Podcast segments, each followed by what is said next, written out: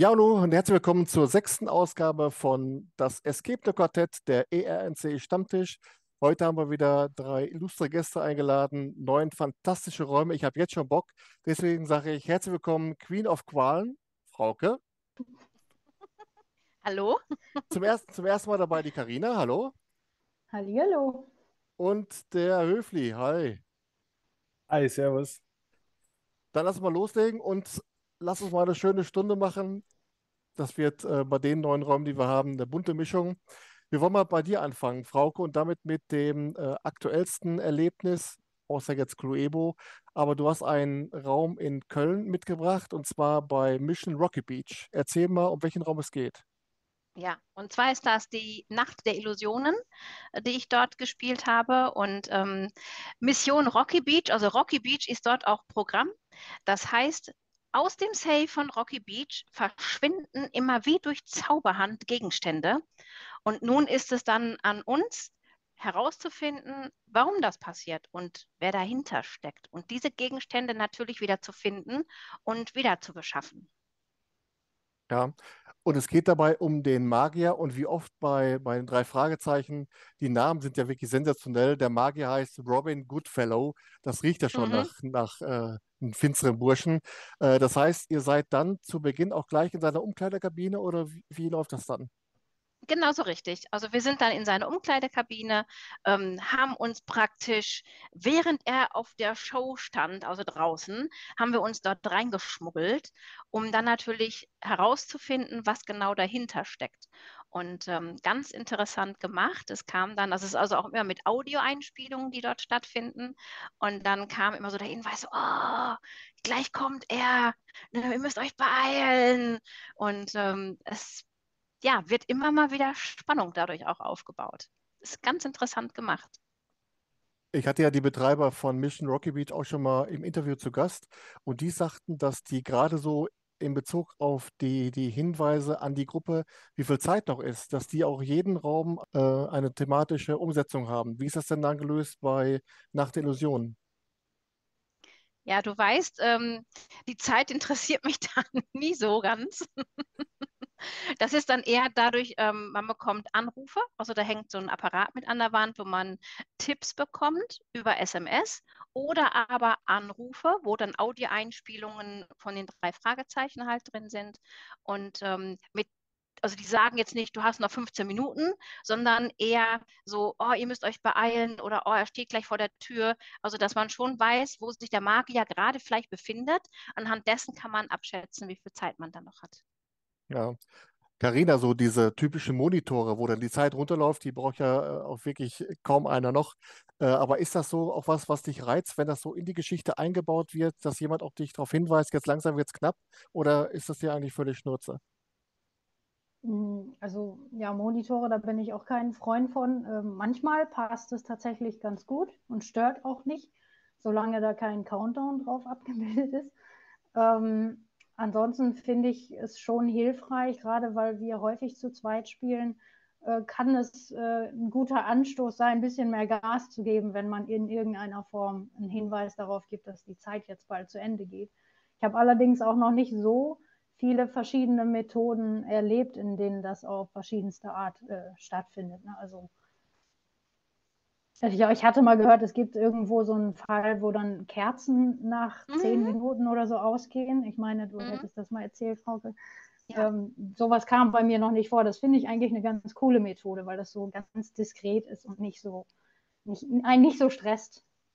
Ja, ich weiß, wir hatten mal einen ähnlichen Fall wie äh, Nacht der Illusion. Da ist es so, dass man dann auch in der Umkleiderkabine des jeweiligen Künstlers dann am Rumwulacken ist. Da kommt dann so eine Theaterdurchsage. Äh, in 15 Minuten kommt der Auftritt vom äh, großen Dante oder wie auch immer. Äh, das hat dann auch wieder Bock gemacht, weil das in das Thema reingepasst hat. Christoph, der erste Raum, den du mitgebracht hast, ist Ritter Fluhenstein und zwar beim Alpen-Escape in Sonthofen. Allein schon der, der Name des Anbieters, das klingt ja schon wie Poesie. Äh, ein Anbieter, den gibt es doch gar nicht so lange. Erst, glaube ich, seit äh, Oktober 2022, oder? Genau, das ist relativ neu. Und eben Sonthofen ist bei Allgäu. Viele kennen das an die Berge. Gibt es auch schöne Räume bei uns herunten. Und eben Ritter Flunstein, da geht's, ähm, ich mag halt die Geschichte, weil es geht so wirklich um die, um die Stadt außenrum, um Sonthofen außenrum.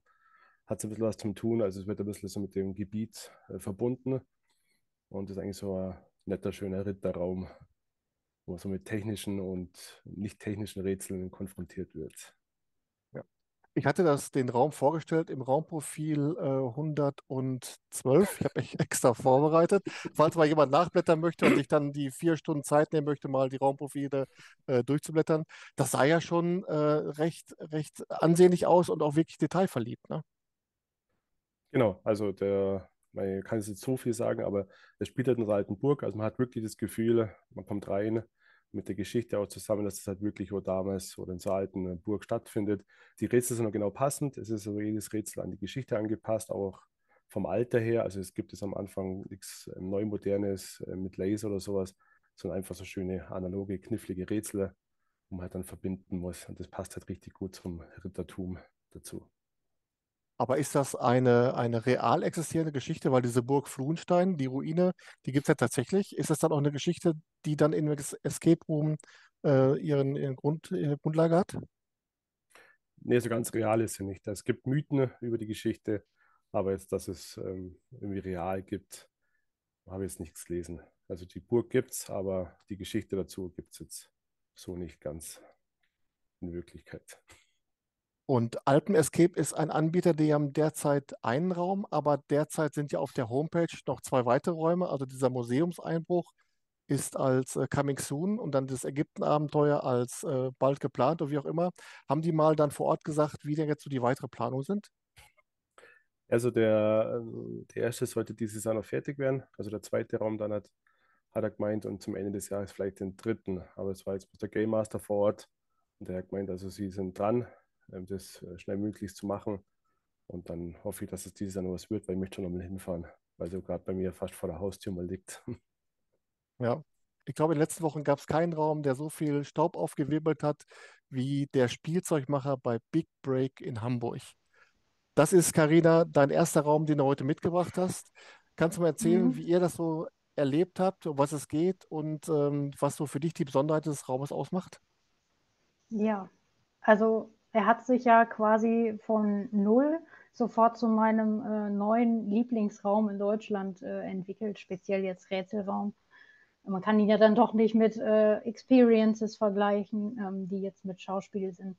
Aber in einem Spielzeugmacher geht es jetzt grundsätzlich erstmal darum, dass man als Liebhaber von Gesellschaftsspielen und Rätseln äh, zur Audienz beim Spielzeugmacher eingeladen ist und äh, steht dann aber vor verschlossener Tür und muss sich den Weg in diesen Spielzeugladen hinein erkämpfen quasi ähm, und im Auftrag des Spielzeugmachers ein, eine, eine Aufgabe ähm, ja, lösen, die er selber nicht mehr vollziehen konnte. Und wir stellen eben fest, dass es kein normaler Spielzeugladen ist und kommen, kamen letztendlich in eine knallbunte Welt, wie du es schon mal treffend bezeichnet hast, als äh, ja wie so ein Live-Wimmelbild quasi kam man da rein und ähm, ist erstmal total überwältigt von all dem, was es da zu sehen gab. Äh, auch was es zu tun gab. Ne? Also man, man hat ja an jeder Ecke theoretisch irgendwas machen können. Ähm, es gibt aber eine ganz tolle Spielführung, wie ich finde, die einem in den ganzen bunten Chaos äh, so ein bisschen den roten Faden behalten lässt. Und ich fand diese die, auch die Körperlichkeit dieses Raumes sehr gut. Man muss halt wirklich in der Lage sein zu krabbeln und ähm, das fand ich super. Dass sowas, wenn sowas mit eingebaut wird, dann, dann hat man mich schon gewonnen.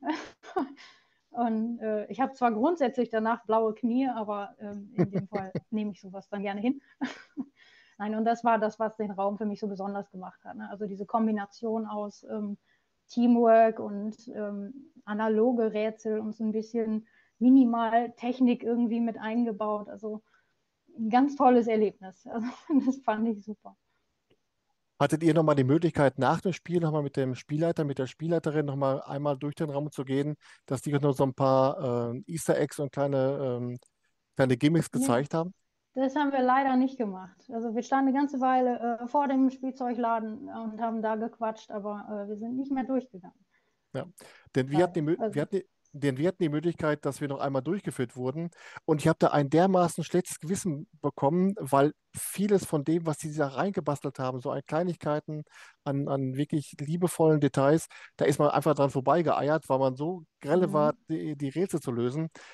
Frauke, wie geht dir das? Nimmst du das erstmal, nimmst du den Raum wirklich wahr, dass du auch auf Einzelheiten guckst? Oder kommt auch irgendwann mal so die, die Rätselkönigin in dir durch, dass du sagst, ja komm, jetzt äh, scheiß der Fuchs auf die Details, jetzt will ich aber ja auch an die Rätsel. Anfang sind es wirklich die Details, die mich packen. Dann schaue ich. Wenn ich aber merke, es wird knapp, ne, oder meine Gruppe zieht mich mich, das sagt dann meine Rätselrunde schon mal. Du sollst nicht gucken, du sollst hier mitmachen. Dann Eig- ist das ganz müsste klar. man vorweg immer so eine Viertelstunde nur gucken Zeit bekommen Ja, und dann ja. erst anfangen. Ne? Stimmt, Also ja. dann lege ich natürlich schon los und mache dann auch mit. Ja. Aber immer noch ein Auge trotzdem so überall mal so, oh, guck mal da. Jetzt hast du gerade, Karina, schon mal beschrieben, dass es ja erstmal, um in diesen Laden vom Spielzeugmacher reinzukommen, ja auch schon mal die erste Aufgabe gibt. Ist das was, was dich auch fasziniert, dass das Abenteuer dann praktisch schon beim Betreten der Location auch direkt losgeht?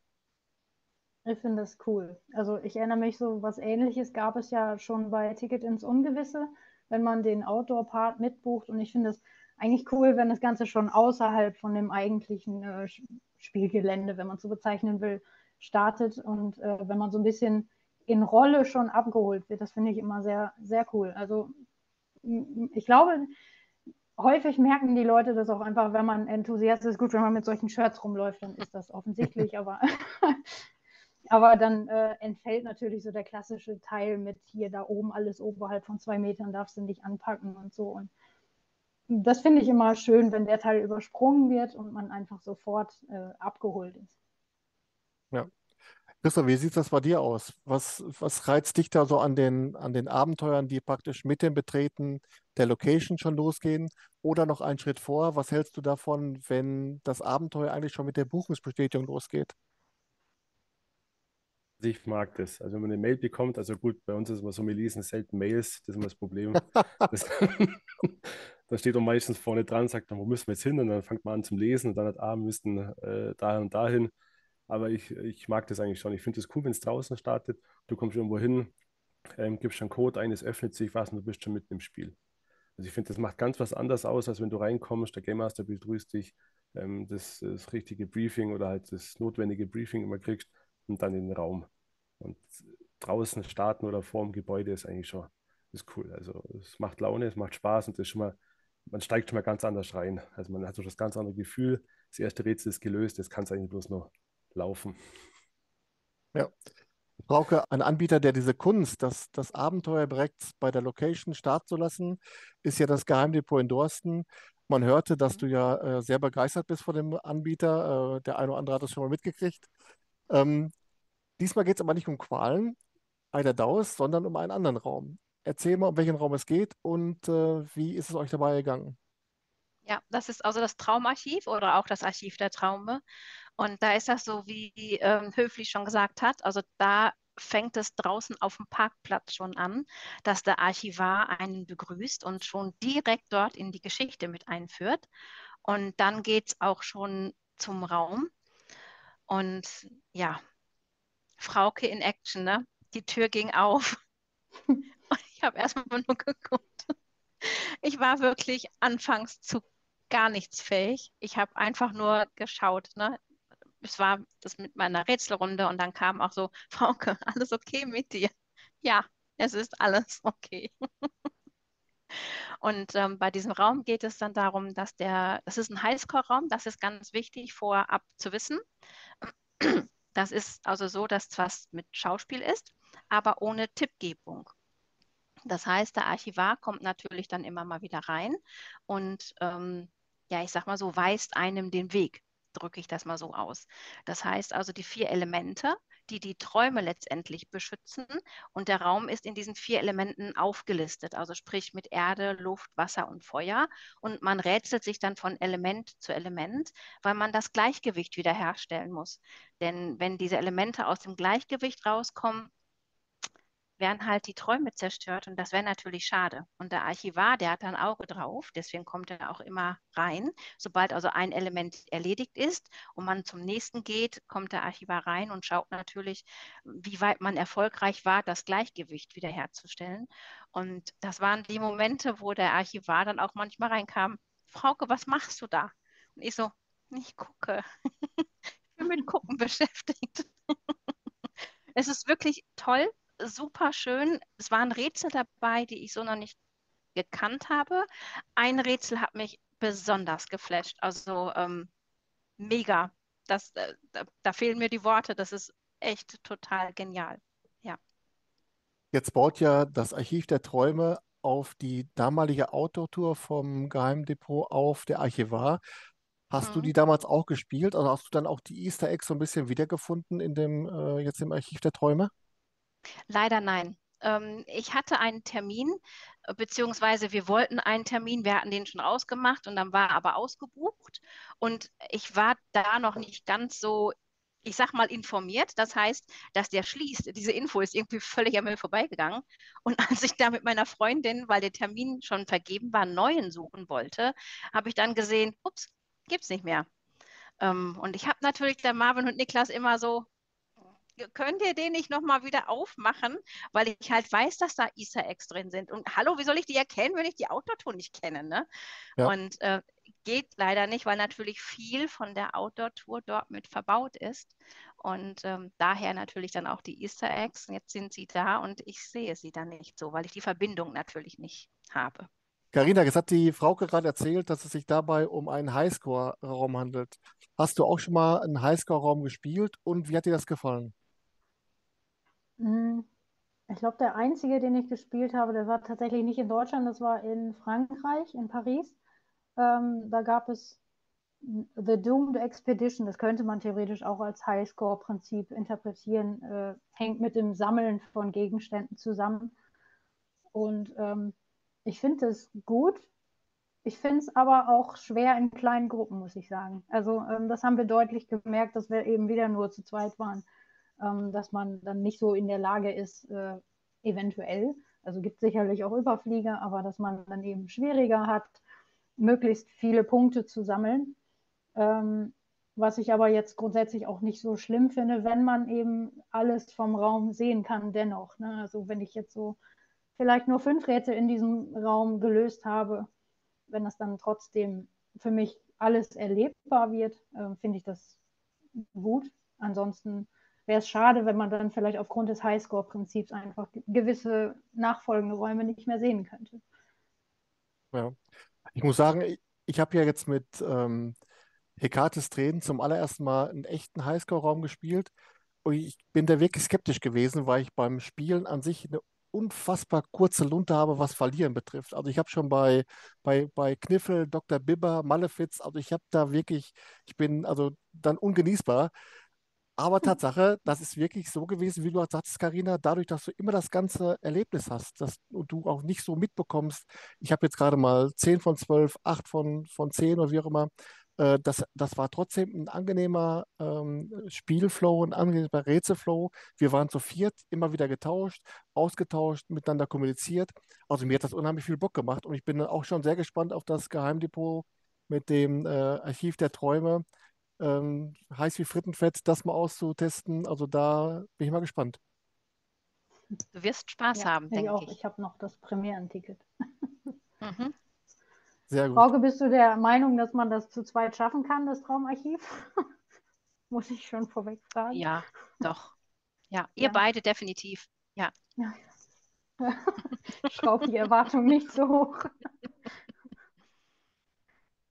Äh, Christoph, allgemein mal gefragt, so Outdoor-Touren bei Escape Room-Anbietern, ist das was, was dich auch reizt? Oder sagst du, okay Mensch, in der Zeit kann ich lieber nochmal zwei Escape Room spielen, äh, das gefällt mir besser? Oder sagst du auch, ja komm, wenn der Anbieter drei Escape Room hat und ich habe noch ein bisschen Zeit, dann haue ich noch die Outdoor-Tour mit hinterher? Ich habe es bis jetzt bloß einmal probiert, muss ich ähm, ehrlich sein. Ähm, das war ganz gut, das war in Nürnberg.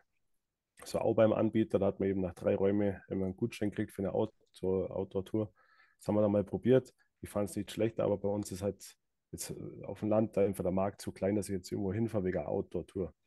Aber ich denke mal, jetzt in der Stadt, wenn ich mal wäre oder mal Zeit hätte, dann werde ich schon mal sowas machen. Oder öfters mal probieren, ja. Man liest immer mehr davon. Also ich habe auch ganz viele gute mittlerweile gehört, wo man echt nochmal spielen sollte. Also ich denke, dass das bald einmal in Betracht kommt, dass ich auch mal neben normalen Escape Rooms auch mal Outdoor dazu mache. Apropos ganz normale Escape Rooms, oder mit einer mordsmäßigen Überleitung, Christoph, denn der nächste Raum, den du mitgebracht hast, ist nämlich ganz und gar nicht ein normaler Escape Room. Es handelt sich um die Versuchung bei Paralox in Reutlingen. Erzähl mal, um was es dabei geht. Ja, es geht darum, dass wir ähm, Erben sind.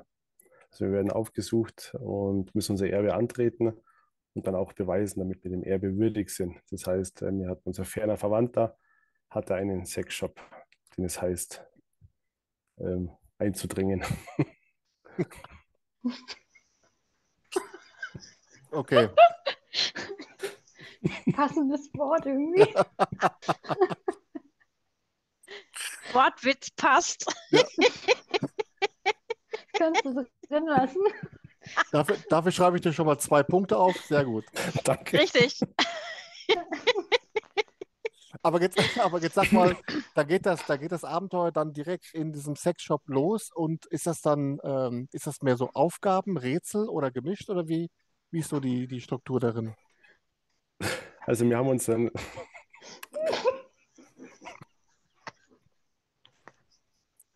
Ja, alles gut, mach weiter. ja, Versteht keiner, warum ich das so. wir haben unseren Nachlassverwalter vor der Tür getroffen und hat uns dann so das Testament eröffnet ähm, und dann mussten wir erstmal versuchen, in den Innenhof zu kommen, wo sich dann scheinbar der Sexshop befindet von unserem fernen Verwandten. Also es geht vor der los und dann hat, müssten wir erstmal versuchen hineinzukommen. Ja. Da war das Rätsel schon bereit. Aber jetzt ohne zu spoilern, wenn du gerade sagst, du musst dich äh, dem, dem Nachlassverwalter gegenüber als würdig erweisen, wie endet dann nachher der, der, äh, wie endet dieses Abenteuer? Also kriegt man da irgendwie ein Zertifikat oder? Nee, wir müssten also äh, bestimmte Sachen lösen und machen, um dann was, etwas zu bekommen, wo uns ausweist oder zertifiziert, damit wir auch die rechtmäßigen Erben sind. Ja. Ähm, Carina, würdest du sagen, das ist auch eine Chance für Anbieter und Anbieterinnen, wenn man so Themen ihrer, wenn sie bei Themen ihrer Escape Rooms auch mal so Nischen äh, bedienen, um eben sich so ein bisschen von der Masse abzuheben? Ich persönlich finde das sehr gut, wenn, wenn ähm, man nicht eben den 200. Zauberraum hat oder ähm, also ich würde mir mehr Nischenprodukte tatsächlich wünschen, kann mir aber auch vorstellen, ähm, weil eben immer noch viele Anbieter sagen, sie machen das Hauptgeschäft mit den Erstspielern, ähm, dass es gerade bei denen dann vielleicht besser läuft mit einem Mainstream-Raum. Also kann eine Chance sein. Also ich meine, man sieht es ja durch die, die, ähm, das Horrorgenre, was jetzt so ein bisschen im Kommen ist, was ja vielleicht auch nicht so ein Mainstream-Thema ist, wo sich die Leute nicht unbedingt reintrauen, aber es funktioniert offenbar und vielleicht würde das auch bei anderen Themen funktionieren. Ja. Christoph, hast du da mal mit dem Anbieter gesprochen? Ist das eigentlich auch so der Raum, der dann für Junggesellenabschiede eigentlich auch der Favorit ist? Ja, also spielen viele, also buchen auch viele junge Leute, haben sie gemeint, ähm, auch Junggesellenabschiede, klar. Also es ist eher so für sowas noch gedacht. Aber ich denke, dass normale Spieler drauf kommen, ähm, weil ich denke schon, dass das Thema, wenn man es mag oder damit umgehen kann, eigentlich schon gut sieht zum Room. Ja, ich glaube, man muss sich einfach auch auf das Thema einlassen, genauso wie man bei, bei Laborräumen sich auf das Thema einlässt. Und der eine hat eben keine Ahnung von Chemie und der eine hat eben vom anderen Thema keine Ahnung. Äh, aber trotzdem kann man da über 60 Minuten dann seinen Spaß haben. Wir haben zum Beispiel bei, bei Büchsaus in Bottrop eine Anbieterin, die Biene, schöne Grüße, die noch nicht eröffnen konnte, aber wir schon mal die Räume schon mal angespielt haben. Wir haben da auch einen Raum gespielt, gerade auch so in Richtung äh, SM, wo man sagen kann, jetzt haben wir heute eine geschlagene Stunde an den Rätseln gesessen. Äh, aber ähm, wenn du dich darauf einlässt, ist das wirklich ein, ein toller Raum gewesen, auch von der Struktur her. Äh, man muss sich halt wie so oft eben auch auf das Thema einlassen. Ne? Frauke, wie ist mit dir? Hast du schon mal sowas in die Richtung äh, gespielt, dass du auch dann so, oder gibt es auch was, wo du sagst, das ist jetzt mal ein Thema, eine Nische, was ich noch nicht oft gespielt habe. Das würde ich jetzt eher buchen als ein Harry Potter-Raum zum Beispiel, der hochgelobt ist, beim gleichen Anbieter. Ja, ich glaube, das wäre sogar was in diese Richtung, weil es so rar gesät ist. Und ich habe ja ähm, gestern noch mit Biene gespielt in Bochum und äh, wir haben uns dann natürlich darüber auch ausgetauscht. Und das macht schon neugierig, weil es dann was anderes ist und weil es genau wie Karina schon sagte, halt nicht Mainstream ist. Und ähm, ja, das wäre dann auch schon etwas, was mich dann reizt, auch vom, vom Thema her. Ne? So wie Höfli schon sagte, da muss man sich halt auch drauf einlassen. Das ist ja jetzt nichts Alltägliches, obwohl es, ich sag mal so, das Normalste der Welt ist. Ja, und du musst halt auch eine Gruppe haben, die sich dann nicht immer hi, hi, hi, obwohl wir haben, Ja, auch, grad, ja. wir haben auch gekichert von daher. Mit- Davon mit- lebt so ein Raum dann, oder? Ja, Ja. genau, ja. Mit, mit euch drei würde ich den auf jeden Fall spielen, klar. Kommen wir jetzt mal zum nächsten Raum von dir, Karina. Wir bleiben in Hamburg, wir bleiben bei Big Break, aber es geht um welchen Raum diesmal? Diesmal geht es um Time Travel. Das, ähm, ja, das Erlebnis ist im Grunde ähm, ein, ein Zeitreiseprojekt der Regierung, was sich eben Time Travel nennt. Und ähm, bisher hat es eben die Menschheit nicht geschafft, in der Zeit zurückzureisen. Und es war mit diesem Projekt jetzt eben dem Professor Emerson gelungen. Und dieser eigentlich so intelligente Mensch hat nun aber in der Vergangenheit einige Kleinigkeiten verändert. Man hat vielleicht schon mal was vom Butterfly-Effekt gehört, dass kleine Veränderungen große Wirkungen nach sich ziehen. Und ähm, ja, diesen Fehler hat er begangen und äh, dadurch ein Chaos in der Zukunft ausgelöst. Und als Spieler ist man jetzt quasi dazu gezwungen, auch in die Zeit zurückzureisen und all das wieder zu korrigieren im Grunde und äh, hat dafür nur 60 Minuten Zeit, sonst ist man auf immer in der Zeitschleife gefangen. Ähm, und jetzt sag mal, äh, in jeder Epoche muss man dann ja praktisch diese Veränderung, die der Professor Emerson äh, angerichtet hat, wieder rückgängig machen. Wird das der Gruppe dann beim Betreten der Epoche gleich mitgeteilt, was die Aufgabe ist, oder muss man sich das erst erspielen? Das wird tatsächlich mitgeteilt. Also du bekommst als, ich, ich weiß gar nicht, das ist glaube ich nicht gespoilert, wir bekommen ähm, einen Monitor mit, auf dem ein Professor zu sehen ist, der uns eben erklärt zu Beginn jeder Epoche, was hier zu tun ist. Und ähm, das ist so ein bisschen die, die Spielführung, ähm, um dann zu wissen, was man jetzt gerade in der Epoche X einfach machen muss, um alles wieder ähm, in die Bahnen zu lenken. Ja. Ähm, und ist das was, wo du sagst, Zeitreise ist dann schon so ein Genre, was du, was dich dann auch fasziniert, weil man eben dann auch viele verschiedene einzelne Teilräume praktisch spielen kann?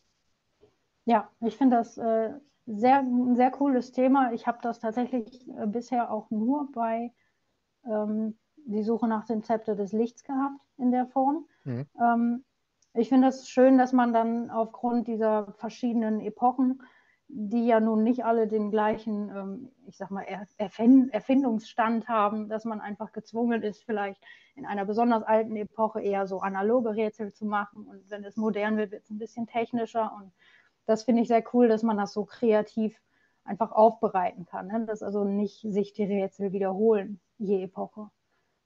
Also Ja. ein sehr schönes, sehr schönes Thema und ich äh, denke, das wurde auch häufig umgesetzt und da werden wir bestimmt auch noch häufig verschiedene Erlebnisse haben.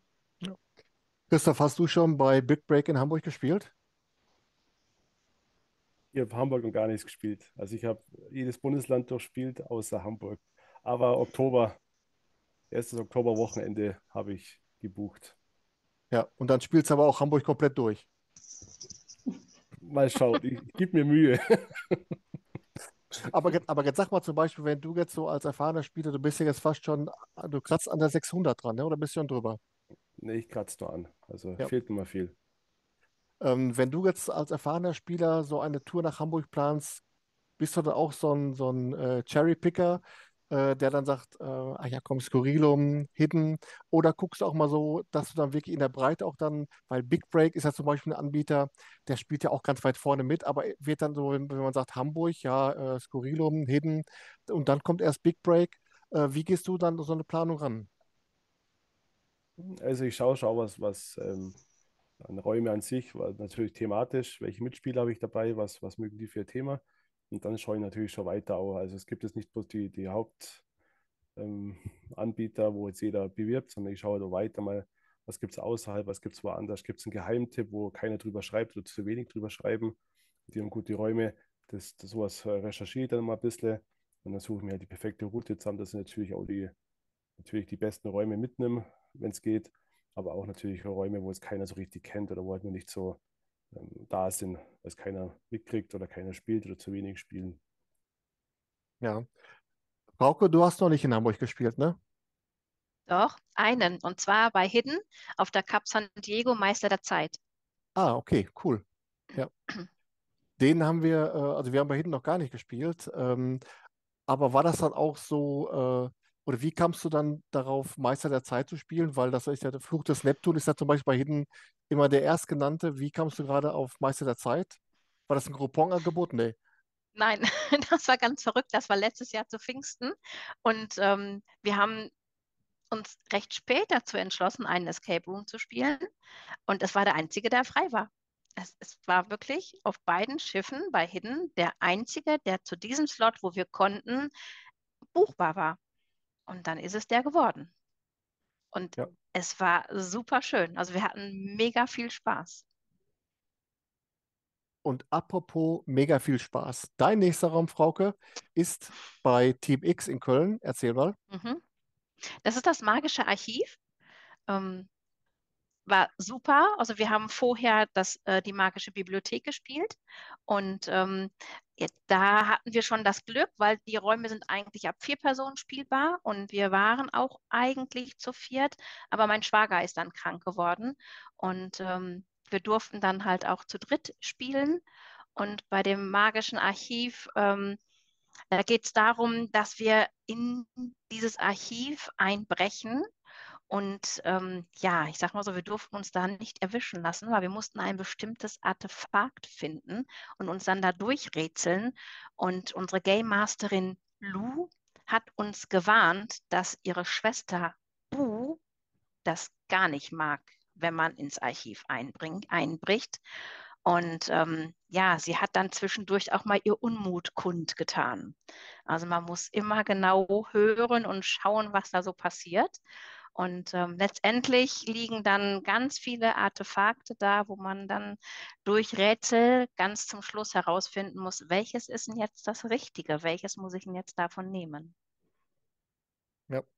Was mir bei Team X besonders gut gefallen hat und damit auch beim Magischen Archiv, ist ja die Kommunikation der Gruppe mit dem Spielleiter.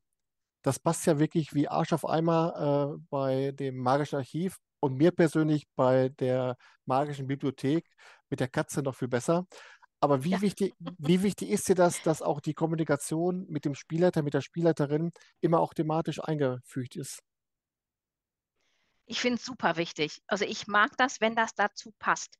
Ähm, es gibt ja auch Räume, wo dann ein Bildschirm hängt und ich gehe dann dahin und drücke so einen Hint-Knopf und dann kriege ich so einen automatischen Hint, wo ich dann so denke, super, passt vielleicht gar nicht so in die Geschichte. Manche Hints sind auch automatisiert. Das heißt, passen vielleicht auch gar nicht so super damit rein oder sind zu global und man hat vielleicht schon die Hälfte der Lösung. Also sie sind da nicht so, ja, so persönlich, wie man sie dann vielleicht braucht, so subjektiv, wie man sie dann in dem Moment benötigt. Und ähm, ja, bei, bei Team X ist es natürlich mega gelöst. Und wie du auch schon gerade die Katze angesprochen hast, äh, äh, mega. Sowas mag ich. Ja. Also ich hätte mich auch eine Stunde nur vor die Katze stellen können und mit dem Tier reden ja. können. Ähm, bis, bis, mir meine Frau sagte, du weißt schon, dass da am Ende in der Hand drin ist. Und dann war ich da wieder entzaubert, auch von daher. Komm. Carina, jetzt hast du ja schon auch einige äh, Räume auf dem Puckel. Ähm, wenn du jetzt mal rückblickend siehst äh, zu, oder zurückblickst, gibt es so eine Kommunikation mit dem Spielleiter, mit der Spielleiterin, wo du sagst, das ist mir wirklich in Erinnerung geblieben, das war wirklich äh, ein Vorzeige, eine Vorzeigelösung? Ja, tatsächlich ähm, bei Die Gasse. Das ist, ist also das hatte ein Kommunikationsmittel, was ich eigentlich überhaupt nicht leiden kann, aber es war so schön verpackt im wahrsten Sinne, ähm, dass es einfach super reingepasst hat in dem Moment. Also ja, ich will da jetzt gar nicht spoilern, aber. Okay. ähm, Christoph, jetzt bist du ja auch Spielleiter und zwar bei äh, One Breakout in Altenstadt. Versuchst du dann auch als Spielleiter auch in der Rolle immer zu agieren oder bist du dann so eher äh, funktional, dass du denkst, äh, die Rolle könnte vielleicht auch die Gruppe dann vielleicht irritieren, deswegen gebe ich lieber die Hinweise äh, on point? Ja, es kommt darauf an, welche, ob das Erstspieler sind oder erfahrene Spieler wie geht die Gruppe mit den Tipps um, was du ihnen gibst.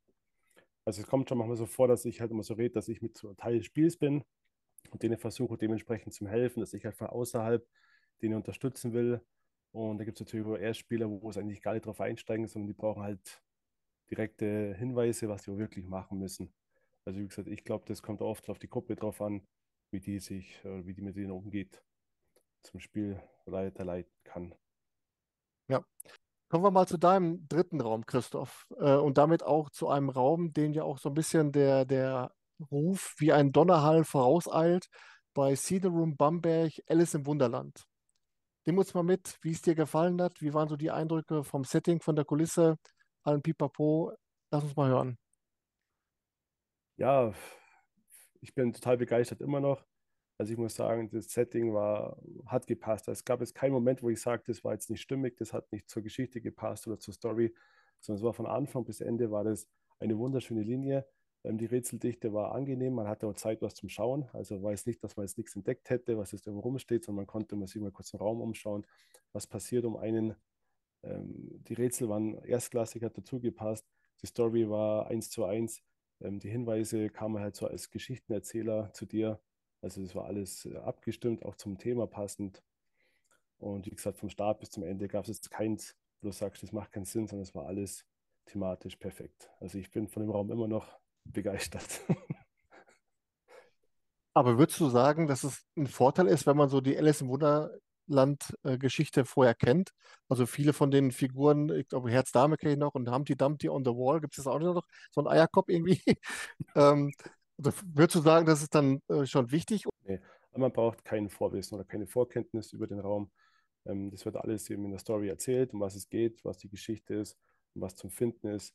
Also Geschichte an sich braucht man es nicht auswendig kennen oder den Film oder so, sondern die Geschichte gibt ja alles mit, was du wissen musst für das Rätsel oder für das Spiel. Ja, Carina, jetzt ist ja so die Ecke Franken mit Cinerum Bamberg und Feines Escape in Bamberg und so äh, jetzt auch so in die Richtung Big Player, so, so Hotspot. Ist das auch eine Ecke, wo du schon mal äh, escapen warst? Nein, noch nicht. Aber übernächste Woche geht es mit Frauke, Steffi und äh, anderen genau zu Cineroom. Und da werden wir auch Alice spielen. Ja. Und da freue ich mich schon riesig drauf. Kann ich mir vorstellen. Also ich, ich könnte mir auch vorstellen, dass es bei Alice im Wunderland, bei diesem Raum vielleicht auch ganz äh, cool andersrum funktioniert, dass man quasi durch den Raum Bock kriegt, das Buch zu lesen oder sowas. Ne? Also für die Kultur interessieren. ja, geht mir zum Beispiel bei äh, Es ist zurück. Wir haben jetzt Es ist zurück bei The Code Agency in Düsseldorf gespielt und ich schlafe ja wirklich mit dem Kopf an der Wand. Ich habe ja vieles nicht gesehen, nicht gehört, nicht gelesen und damit, aber ich habe auch nie den Film S gesehen, äh, auch das Buch nicht gelesen und jetzt werde ich mir mal die Zeit nehmen, äh, das jetzt äh, mal nachzuholen, denn wie du gerade schon sagtest, ist ja auch ein Reiz, dann mal das Rückwirken zu sehen, mal zu gucken, welche Elemente von dem Raum finde ich dann in der tatsächlichen Geschichte wieder. Ne? Ja, und man hat da, glaube ich, auch nicht so den Druck wie bei einem Film, dass man nachher denkt, oh, jetzt bin ich aber enttäuscht, wie, wie schlecht der Raum dagegen war. Beim Film ist man ja ganz oft sehr, sehr kritisch, ähm, dass der nicht so ist, wie das Buch ist.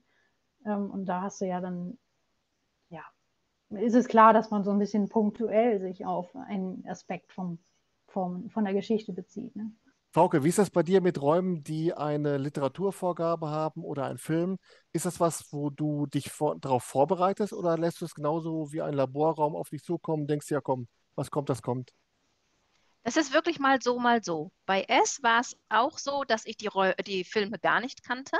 Ich habe sie mir aber beide vorher bewusst angeschaut, weil ich wusste, ähm, dass viel aus den Filmen dort zu sehen ist, dass man einiges wiedererkennt die drei Fragezeichen, ja, das war zwar meine Jugend, ähm, da habe ich aber eher dann die Bücher gesehen oder beziehungsweise gelesen und ähm, aber nicht die Filme großartig oder die Serie. Also ich kannte es von früher von den Büchern und äh, mir sagten die Namen noch was, aber das war es dann auch schon, also die Geschichten gar nicht. Und da habe ich mich dann am Wochenende bewusst drauf eingelassen und es nicht vorher gelesen. Also das mache ich dann mal so, mal so. Thema vom Raum Nummer drei, Karina. Wir hatten gerade schon mal gesagt, ähm, Horror ist jetzt so ein, ein Thema, ein Genre, was derzeit so ein bisschen hochschwappt, äh, wo einem das, das Blut blubbert. Äh, du hast einen Raum mitgebracht bei Escape Stories Wuppertal und zwar Asylum of Fear. Vorab, du hast ja auch schon mal öfter im, im Ausland gespielt. Hast du das Original in äh, Athen auch schon gespielt? Nee, das steht aber für Mitte Oktober auf dem Plan. Ganz bewusst gewählt, um diesen Vergleich zur deutschen Variante zu haben. Ja. Äh, dann, dann erzähl mal, wie hat es dir gefallen bei Asylum of Fear und wie hast du es überlebt? Also wie man sieht, bin ich äh, erhalten geblieben. Ähm, also das Asylum of Fear äh, ist, ist ja jetzt im Grunde so der Nachfolge-Horrorraum von The Dark Forest bei äh, Escape Stories Wuppertal und äh, steht dem im, in der Qualität in nichts nach. Also ähm, man, man kann wirklich mit Horror rechnen, wobei es ähm, hier ein, finde ich, ein äh, etwas spielerischer Horror ist. Ähm, wer das spielt, der, der versteht, was ich meine. Es hat so ein bisschen ja, Nuancen eines Videospiels, wenn man so will. Ähm, und ja, vielleicht zur, zur Hintergrundstory, ähm, dieses, diese Anstalt, so eine Psychiatrie, die äh, soll in Floresti liegen und ist in den 80er Jahren wohl geschlossen worden. Äh, man hat aber das Personal und auch die Patienten danach nie wieder gesehen. Und es gibt Gerüchte, dass ein Professor Sterling, glaube ich, heißt er, ähm, ja, illegale Experimente an Menschen durchgeführt haben will. Und ähm, wir wollen eben herausfinden, was mit diesem Professor da passiert ist, beziehungsweise was er für Experimente gemacht hat und äh, gleichzeitig noch herausfinden, warum man immer noch Schreie hinter den Mauern dieser Anstalt hört. Und ja, das ist einfach ein super Erlebnis. Also ähm, wer wirklich äh, kein Problem damit hat, äh, so ein bisschen kontinuierlich unter, unter Stress zu stehen, für den äh, ist dieser Raum definitiv was. Ähm, und ähm, was ich aber auch wichtig finde, ähm, dass man da wirklich auch mitspielt im Grunde. Also du musst wirklich reagieren auf die Schauspieler und ähm, sonst, sonst hm, fehlt dir so ein bisschen das, äh, das positive Erlebnis dabei, schätze ich. Und ähm, dann, wenn du, wenn du da wirklich mit interagierst, dann hast du wirklich einen, einen tollen Raum gespielt und ähm, den wird man auch lange in Erinnerung behalten. Das glaube ich schon. Und ja, also wir haben das ganz gut gelöst, auch wieder zu zweit. Dafür war, dazu war da natürlich die, die Immersion besonders gut, ähm, weil wir einfach zwangsläufig mal getrennt sind. Ähm, und ähm, das macht das Ganze aber auch aus. Ne? Also diese, diese Spannung, wenn man mit dem Schauspieler unter Umständen auch mal alleine in einem Raum ist. Ähm, also ja, super. Und bei mir war es was, was, ganz Besonderes, weil Jana von, von Locksmith Media ist jetzt auch ja bei Escape Stories und spielte auch mit. Und wir haben auch schon zusammen, selbst schon Escape Rooms zusammen gespielt.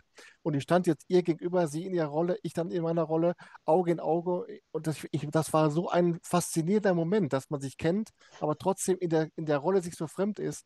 Also es war ein unfassbar packender Moment. Und das, das spricht auch dafür, Frauke, du wirst ja auch dann bei Qualen genauso erlebt haben, bei deinen äh, 13 Mal, wo du jetzt schon Qualen gespielt hast. Ähm, dass also die Interaktion mit dem Schauspieler, wenn man es ernst nimmt, ist ja auch nochmal ein ganz großer Mehrwert für uns Spieler und Spielerinnen. Ne? Definitiv. Auch für die Darsteller, ne? Ja. Also die betonen das ja auch immer, dass sie so Spaß haben, wenn die Leute mitmachen. Wie geht's dir, Frauke? Du hast jetzt wie oft Qualen gespielt? Äh, siebenmal, ne, oder? Genau, siebenmal, ja. Ist aber das, macht nichts, achte Male schon gebucht. Ist, aber ist das von der, ist das von der Intensität der Interaktion mit den Schauspielern noch immer das gleiche wie beim ersten Mal? Ja. Also für mich ja. Das siebte Mal war jetzt auch eine besondere Herausforderung, weil ich den das erste Mal zu zweit gespielt habe. Und zu zweit ist das dann schon eine ganz andere Hausnummer. Also es ist schon Musstest nicht ohne du alles machen? Nein, nicht alles. Okay, geteilt gewesen. Deswegen den Raum hätte ich auch nie zu zweit gewagt, glaube ich.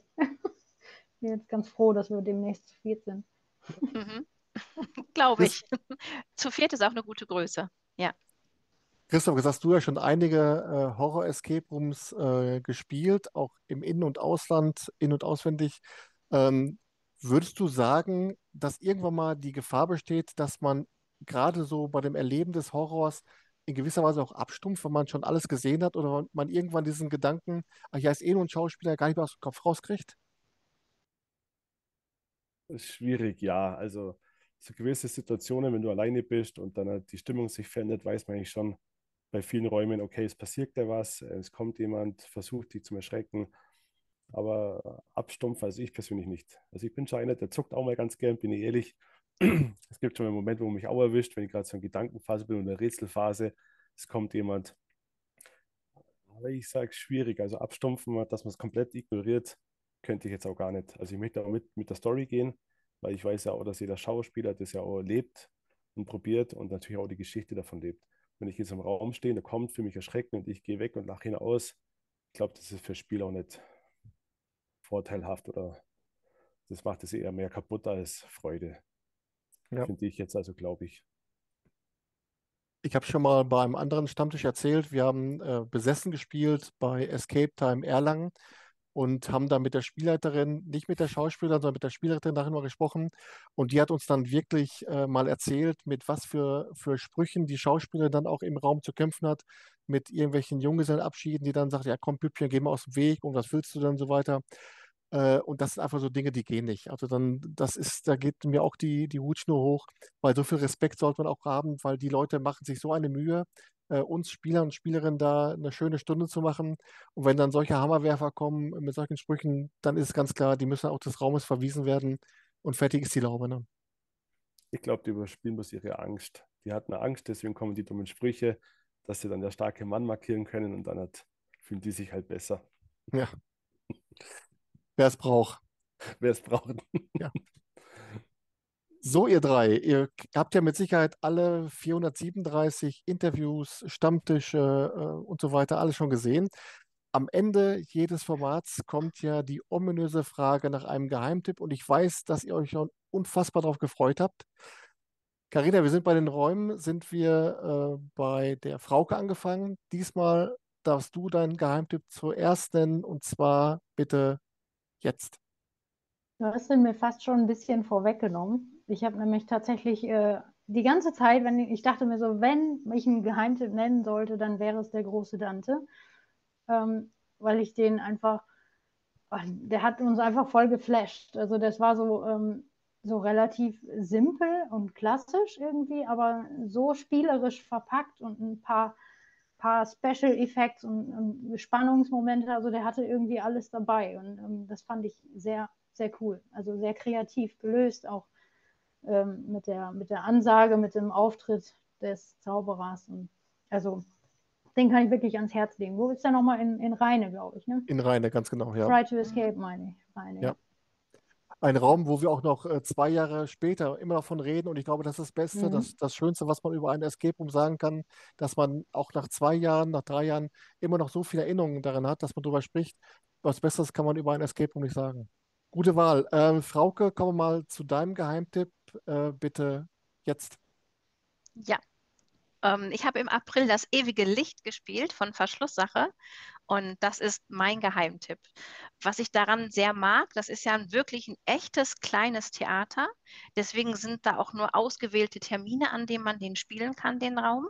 Und ähm, das fängt ja schon vorne an im Foyer. Man erkundet ähm, letztendlich äh, hinter den, also wo die Requisiten liegen, ähm, die Kostüme hängen, also die einzelnen Räume durchspielt man bis hin zur Theaterbühne und ähm, es hat mega viel Spaß gemacht. Es geht also darum, dass natürlich dann das Theaterlicht nie erloschen darf oder erlöschen darf. Ähm, wenn das passiert, also wenn jemand dieses Licht wirklich ausmacht, dann wird man leider zum Geist und bleibt immer in den dunklen und Tiefen dieses Theaters gefangen. Das ist leider Hausmeister Eddie passiert. Und ähm, es ist daran, ihn dann zu retten, ihn da wieder rauszuholen und ihn zu befreien. Und ähm, Hausmeister Eddie begleitet einen auch dann immer mit dabei. Und äh, mega. Also äh, wir hatten so viel Spaß. Und hinterher, ich glaube, du hast den Raum ja auch gespielt, ja. Ähm, wie man so schön sagt, da geht die Luzi ab. Auf jeden Fall, ja. Also, toller, toller Geheimtipp von äh, Verschlusssache betrieben im kleinen, kleinen Theater in Herne. Also es hat unfassbar viel Spaß gemacht und zeigt in meinen Augen auch, dass äh, Live-Acting nicht nur in Horror-Escape Rooms 1A mhm. funktionieren kann, dem wie die Jungs äh, da vom Verschlusssache den Eddie Klemmer aus Trapez legen. Sensationell. Sehr schöner Geheimtipp. Vielen Dank. Christoph, komm mal zu dir. Was wäre dein Geheimtipp? Du bist ja jetzt schon zum dritten Mal beim Stammtisch dabei. Also ähm, ich denke mal, aber du hast so viele Räume gespielt, also so viele Geheimtipps. Hau mal einen raus, bitte. Äh, mein Geheimtipp diesmal ist Nordic Escape in Husum. Und dann haben wir im Urlaub den Raum Luna Park gespielt. Das ist so ein alter Jahrmarkt verlassen, da wo man einbrechen muss, um dort was zum Stehlen. Das war für mich so eine Art Kindheitserinnerung, so alter Jahrmarkt, alte Spiele. Also es war das war eigentlich für mich ein super Raum, auch in der Urlaubszeit. Und auch mit Kindern habe ich den gespielt, also mit meinen zwei Damen. Hervorragend zum Spielen. Ihr drei, das waren super Geheimtipps, aber auch ein 1A Stammtisch. Mir bleibt nur ein Wort zu sagen. Vielen Dank. Hat echt Spaß gemacht. Vielen Dank euch drei. Danke. Ich hoffe, es hat euch auch Spaß gemacht und äh, gerne wieder. Danke für die Einladung. War gerne toll. wieder. Danke dir. Danke dir. Und wenn ihr demnächst mal wieder unterwegs seid, denkt an die Escape Lights, das neue Format vom Escape Room News Center. Sofort immer die, die sofort nach dem Gruppenfoto das Handy zücken, den kleinen Clip ja. drehen und dann seid ihr beim Escape Light September mit dabei und ich freue mich. Vielen Dank nochmal, euch einen schönen Abend und wir sehen und hören uns. Schönen Abend. Ciao. Ciao. Tschüss. Ciao.